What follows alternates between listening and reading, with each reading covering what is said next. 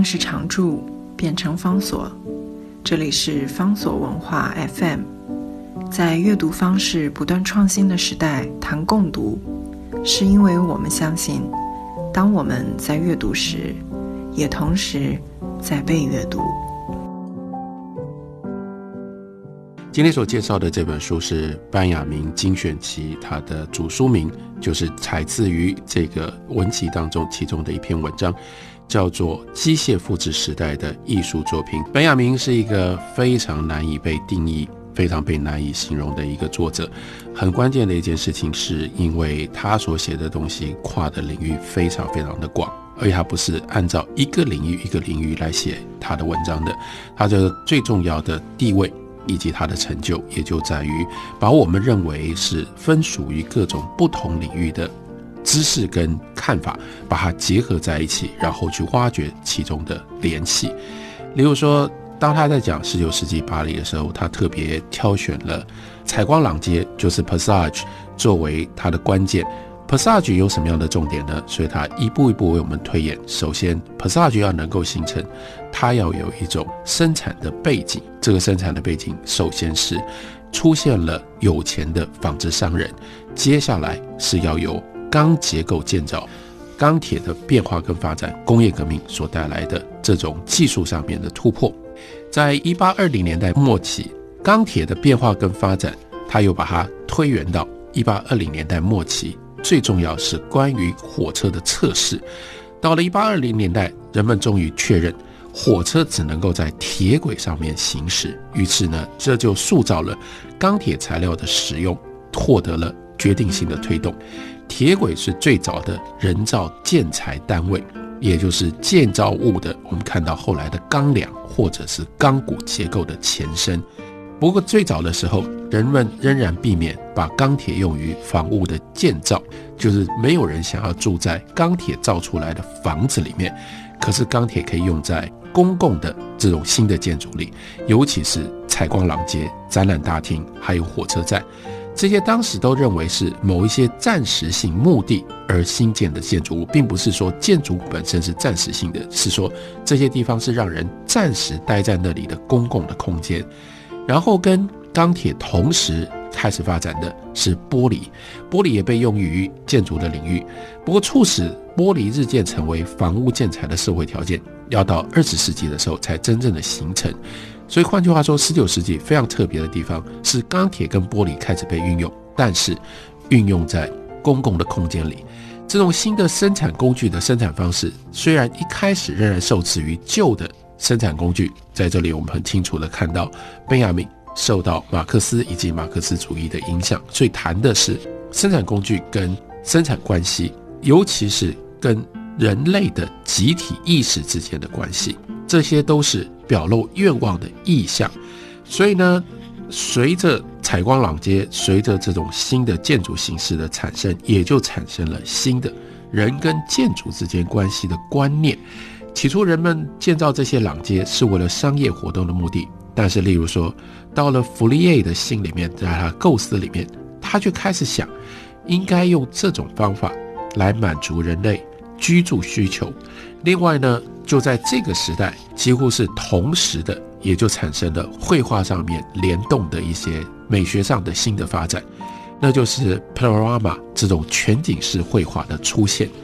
所以他特别把这两件事情又联系在一起。绘画随着全景式绘画的创作，在艺术里面崭露头角，就如同建筑随着钢结构的采用而在艺术里面脱颖而出一样。当全景式的创作已经蓄势待发的时候，巴黎正好出现了采光廊街。人们为了让全景画可以完美的仿效自然。孜孜不倦地运用了一些绘画的技巧，试图逼真再现自然风景在各个白日时段的变化，或者是夜晚月亮的兴起，甚至包括好像在画面里面可以让我们听得到瀑布的冥想一样。当时重要的大的画家，例如说 Jacques-Louis David，他就曾经指导门生以模仿大自然方式从事全景画的绘制。当全景画致力于惟妙惟肖再现大自然的变化的时候，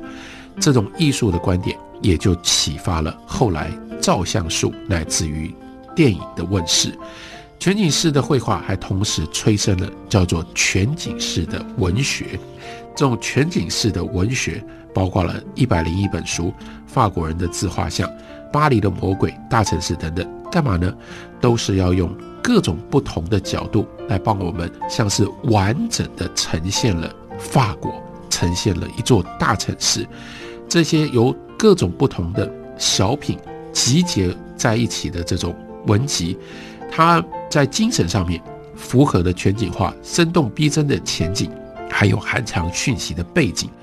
全景画不只宣告了艺术还有技巧的关系即将出现大翻转，而且还表达出人们当时新的生活的感受。城市人在十九世纪期间一再开始有了他们自己的一种身份的认同，身份的认同是对应对照于乡下人，那城市人就开始。必须要找到各种不同的方式来表现他们凌驾于乡下人、凌驾于农村的这种优势，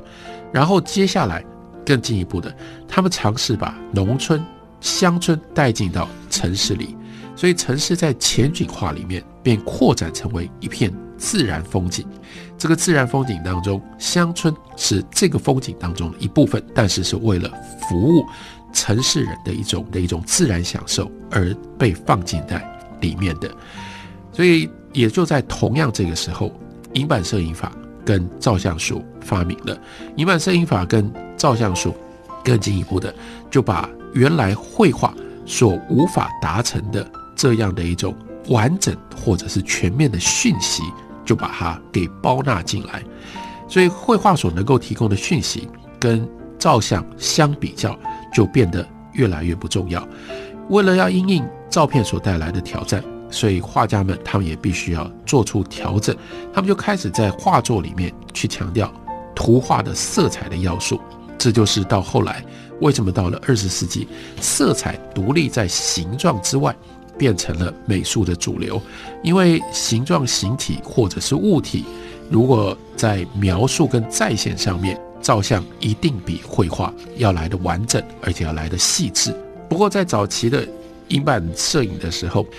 这种照相术只能用黑白的方式呈现，所以它没有色彩，因而相较于照相术的形体的准确度跟丰富程度，绘画就只好转而强调色彩，用这种方式把绘画跟照相术结合在一起。本雅明等于另外提供了我们一个。美术史的非常精彩的一个解释，他在帮我们说明为什么到了二十世纪，在绘画的领域当中，色彩越来越重要，而形体，尤其是模仿现实当中的形体，就退到第二线，甚至越来越不重要。也就在这样的一个变化跟发展当中，才产生了达达主义，才产生了立体主义，才产生了到后来的抽象画这些东西。离开了摄影或者是照相术对于绘画所产生的挑战以及冲击，那我们就没有办法予以认识跟理解了。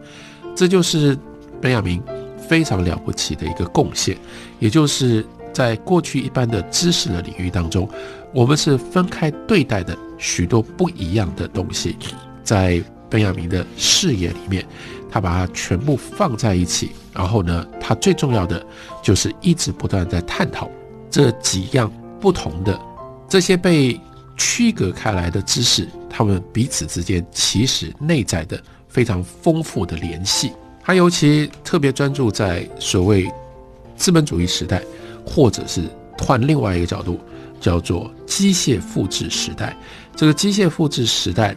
这种技术来自于科技。可是它不会仅限于在科学或者是技术上面的影响，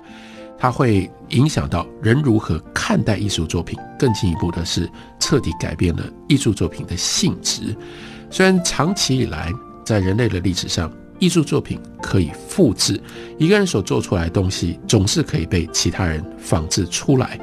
但是在过去，复制是非常非常有限的。例如说，古希腊人。他们只知道两种机械性的复制方法，一个呢叫做浇铸，一个叫做压印。他们就只能够用这两种复制的技术来生产青铜器、陶制品或者是钱币。除了这个之外，其他的艺术品都是独一无二的，是没有办法用机械性操作来进行复制的。到了后来，随着木刻技术的发明，图画、图像才变成可以被机械性复制的东西。在经过了很长的一段时间，印刷术才让文字作品可以借由机械大量复制生产。复制的技术接下来随着平板印刷的运用而进入到崭新的阶段。